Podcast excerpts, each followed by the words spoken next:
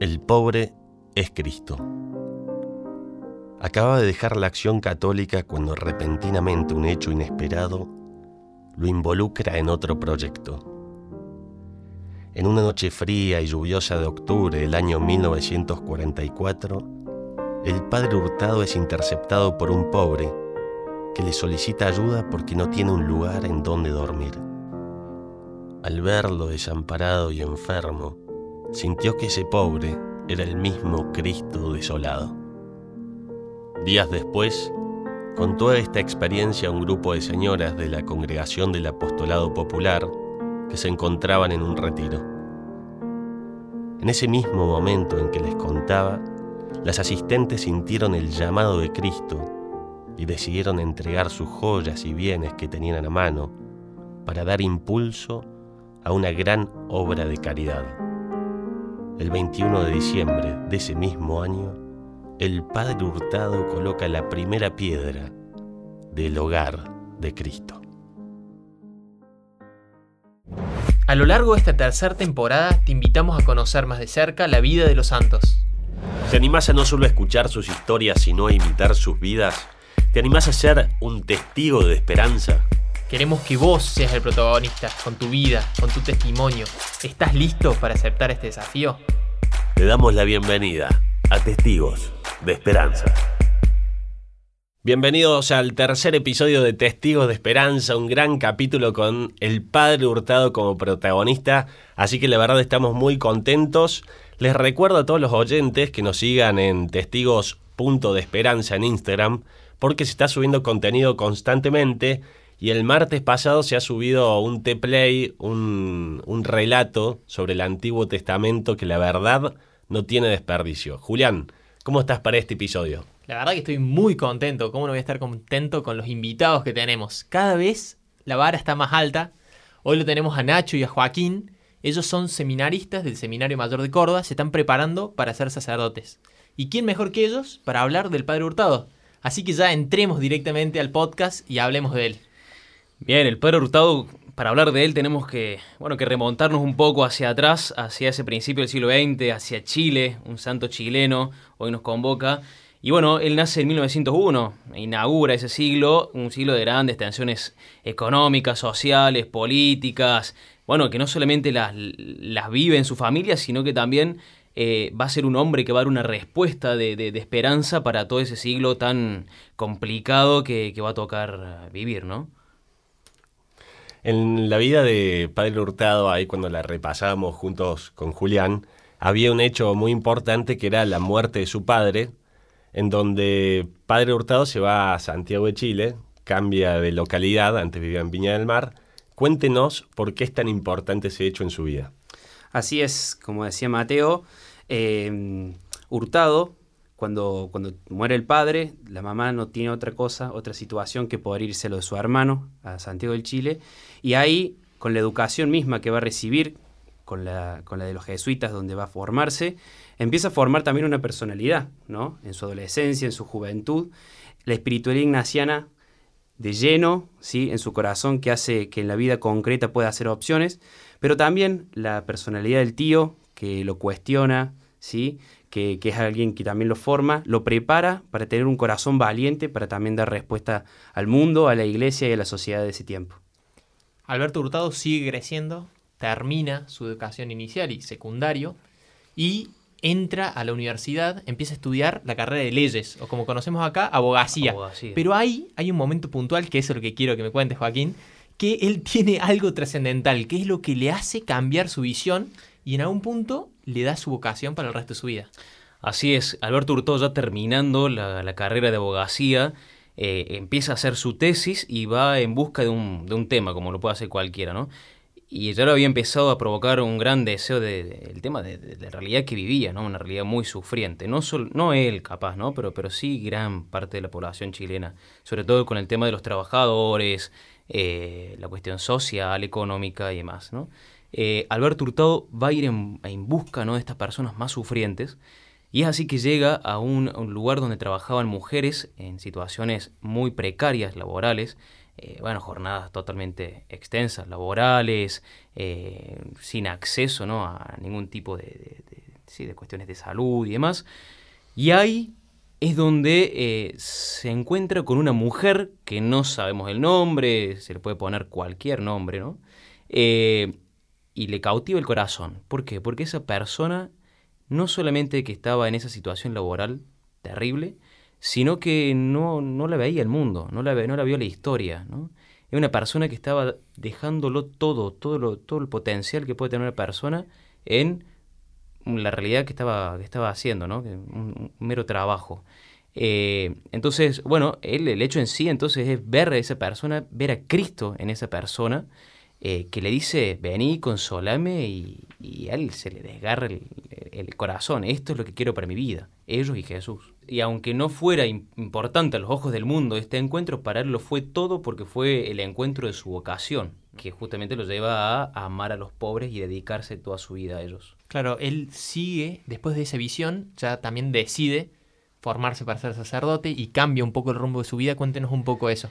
Bueno, a ver, cuando hablamos de, cambiar el rumbo a su vida es cuando uno empieza a querer, eh, a ver, abrazar la vida, darle sentido decir, bueno, a ver, ¿qué, qué, qué hago? ¿Dónde estoy? ¿Qué, qué voy a dejar en, en, este mundo, no? Bueno, haber Hurtado, como decimos recién, si bien estaba muy comprometido con la carrera eh, de abogacía, eh, con el encuentro de, de, esta, de esta persona, empieza un discernimiento mucho más profundo, esto de decir, bueno, a ver, ¿qué, qué quiere Dios para mi vida? Se lo pregunta seriamente, acompañado con un sacerdote jesuita de su colegio, y decide en ese momento, eh, como momento fundante, abrazar la vida religiosa, esa vida entregada en tiempo y en espacio totalmente a Jesús y a la iglesia, eh, bueno, para, para, justamente que sea su proyecto de vida. Hurtado siempre quiso ser sacerdote, ¿no? Pero esperó también a que Dios lo eligiera y lo llamara y lo buscara. Cuando encontró esa respuesta, esa llamada, decidió hacer esa respuesta hacia Dios por medio de, estas personas, ¿no? Esta mujer, este varón que, fue el signo de Dios clave para, para su sí. Y algo que a nosotros como cordobeses y argentinos nos llena de orgullo es que él estuvo estudiando acá en tierras argentinas y puntualmente en Córdoba. Después se termina ordenando en Bélgica, es así, ¿no? Así es. Eh, Hurtado empieza la formación jesuita en Chile, pero después destinado a estas tierras cordobesas. Especialmente vivió en lo que actualmente es la parroquia de la Sagrada Familia en barrio Puyredón y probablemente ha caminado mucho en los barrios, ¿no? sobre todo los más periféricos, porque él también fue forjando ese corazón eh, compasivo y, totalmente destinado hacia los más pobres. Eh, y bueno, y no poco es este detalle de que ha caminado los lugares por donde caminó el Santo Cura Brochero, las Beatas Catalina Rodríguez y Tránsito, el Beato Angelelli, ¿no? Bueno, son zonas eh, muy marcadas por, una, por hombres que han sido santos, ¿no? En, esto, en estos últimos tiempos. Sabemos muy bien que los santos influyen mucho en la vida de otros santos, y en este caso no es la excepción. San Ignacio de Loyola influyó en la vida de, Padre Hurtado de una manera muy fuerte. ¿Por qué fue esto así?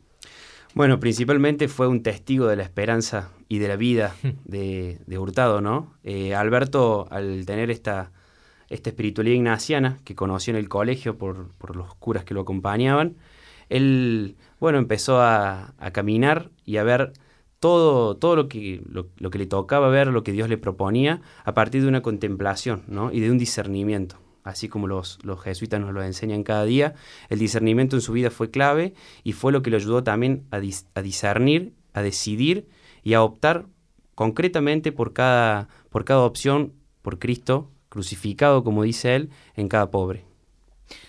Lo que hace Hurtado es un reflejo de alguien que está enamorado y que quiere seguir a Jesús.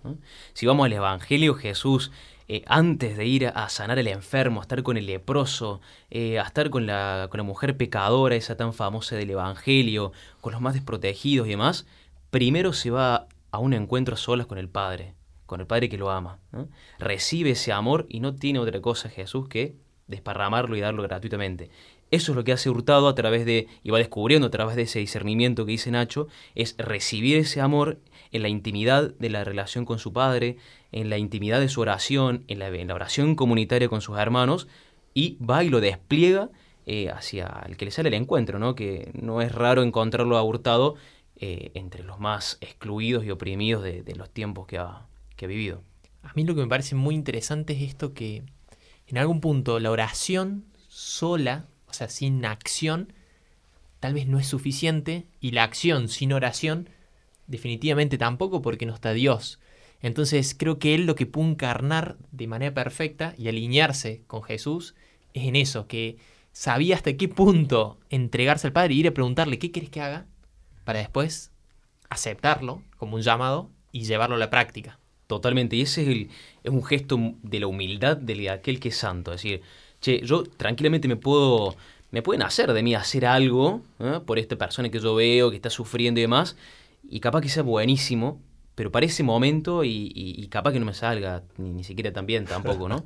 Pero si yo se lo pregunto a Dios y, y justamente me dejo inundar de esa respuesta y lo doy, se mantiene en el tiempo y contagia a otros. ¿eh? Empiezo a unir fuerzas, empiezo a integrar la vida con otros, a hacer puentes.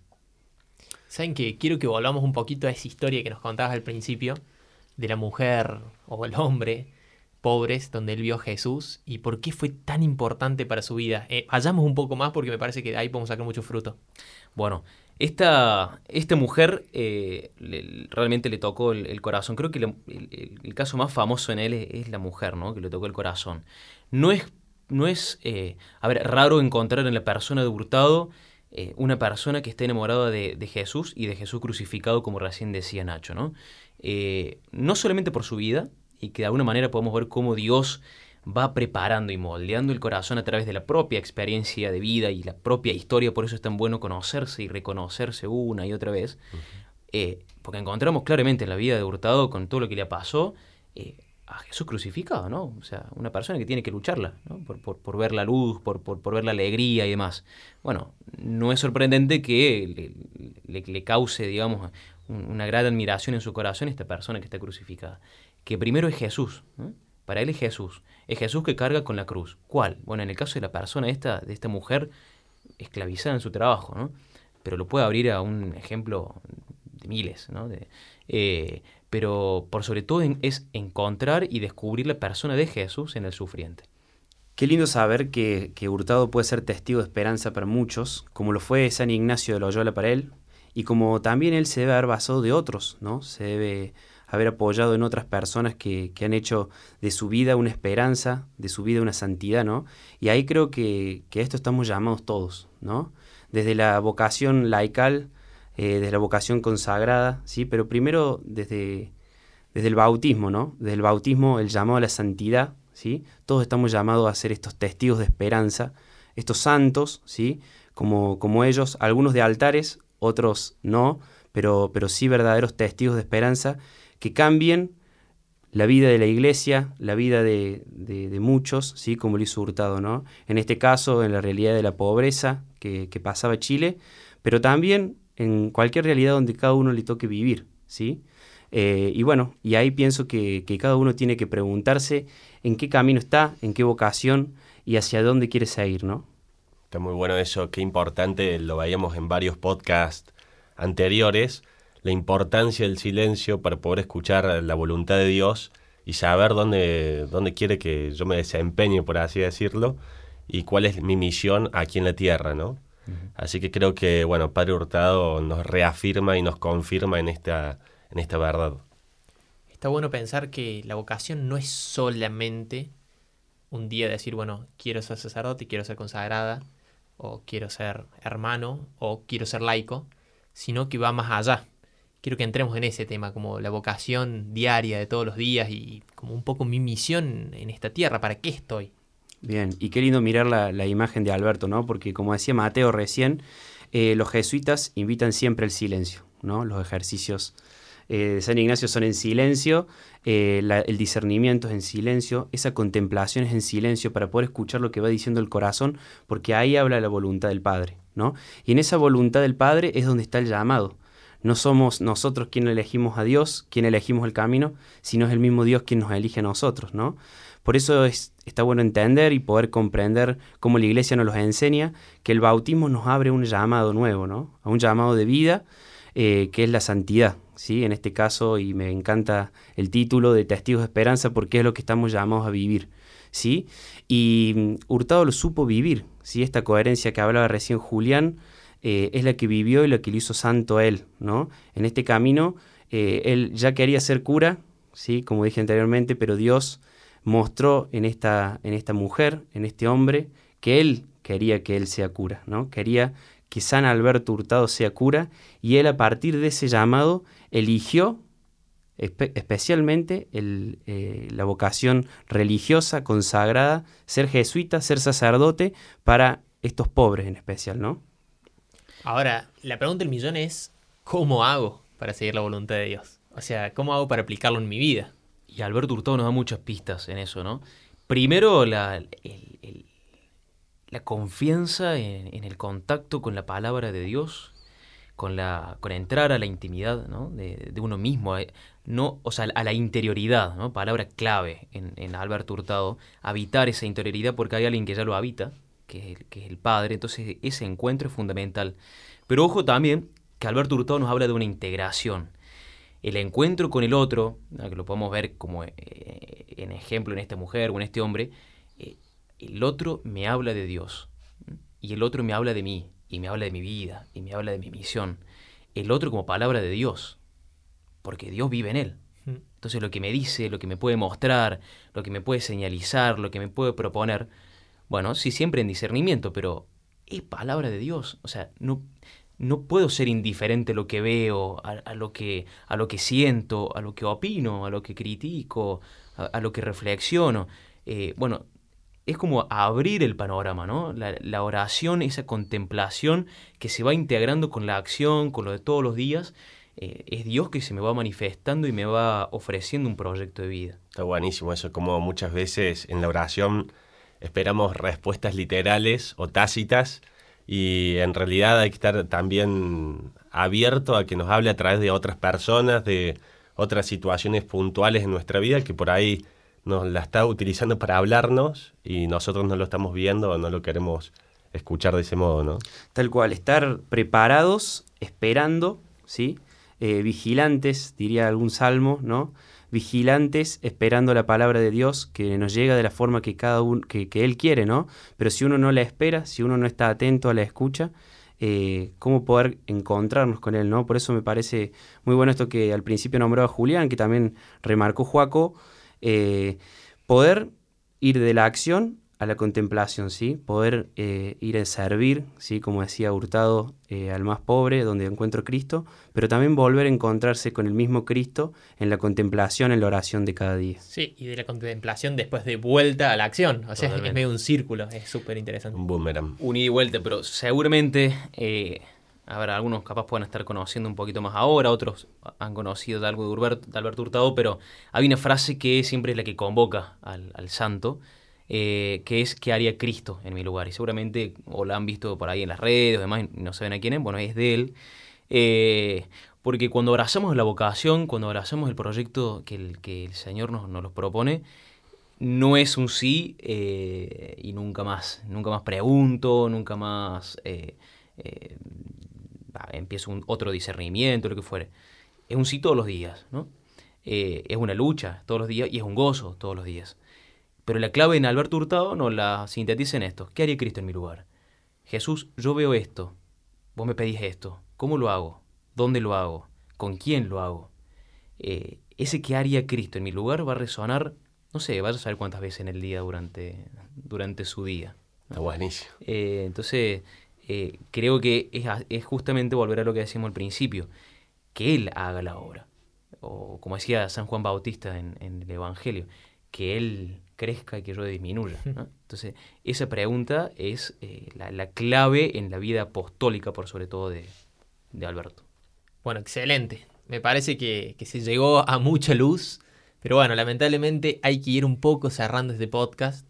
Y me gustaría, hoy quiero que hagamos algo distinto que ustedes nos cuenten si Padre Hurtado estuviese acá, ¿qué nos diría a los oyentes, a los que están escuchando en este momento? ¿Qué nos diría? O sea, ¿qué tenemos que hacer? ¿Cómo hacemos para alcanzar la santidad? Muy bien, yo creo que, bueno, es fuerte la invitación de Julián, pero creo que, que San Alberto Hurtado nos invitaría a preguntarnos el aquí y ahora, ¿no? De nuestra vida, ¿sí? Porque él lo vivía así y porque él predicaba así, era su vida una predicación de esta manera. Eh, y nos preguntaría aquí ahora cómo respondo a este Cristo que se me hace presente al frente, ¿no? en una persona, en la vida de alguien, de algún grupo, ¿sí? ¿Cómo respondo yo aquí y ahora a, a, Cristo, ¿sí? Desde el discernimiento, ¿sí? Del silencio, como hablábamos anteriormente, y también desde la espiritualidad ignaciana, como lo, como nos enseñó Hurtado, ¿cómo, a, cómo responderíamos aquí y ahora en nuestra vocación, ¿sí? En nuestra vocación laical o consagrada, o simplemente en este camino, ¿sí? A ir descubriendo en dónde y cómo nos llama a vivir la santidad eh, el mismo Dios. Sí, y la locura más grande de, del amor de Dios es justamente que somos únicos e irrepetibles. Entonces la figura de Alberto Hurtado lo que, lo que tiene, nos aporta es decir, la santidad es posible. Yo vi el, mi aquí y mi ahora y el Señor me permitió dar una respuesta. Vos, que es distinta tal vez la realidad que yo viví, estaré diciendo el Padre Hurtado, ¿no? ¿Qué es lo que ves? ¿Cómo te comprometes? ¿Cuál es tu vocación en ese hoy, en esa realidad que te abraza y que estás llamado vos también a abrazarla, ¿no? Está buenísimo. Este, entonces me llevo el concepto de, bueno, ¿qué haría Jesús en mi lugar, en mi situación? Todos los días enfrentamos situaciones distintas y está bueno tener este ejercicio como Padre Hurtado de decir, ¿qué haría Cristo en mi situación, en mi lugar? Así que bueno, ya cerrando el capítulo tercero de esta tercera temporada, vamos a los datos curiosos. Todo el mundo académico, profesores y abogados lo soñaban presidente de Chile. Vivió y caminó en las calles de Córdoba. Es el primer santo chileno, contemporáneo a la beata Laura Vicuña y Santa Teresa de los Andes. Sabía coser y eso le ayudó en su primer encuentro con los más pobres. Fue el fundador del Hogar de Cristo. A los más pobres los llamaba sus patroncitos porque en ellos servía al mismo Cristo.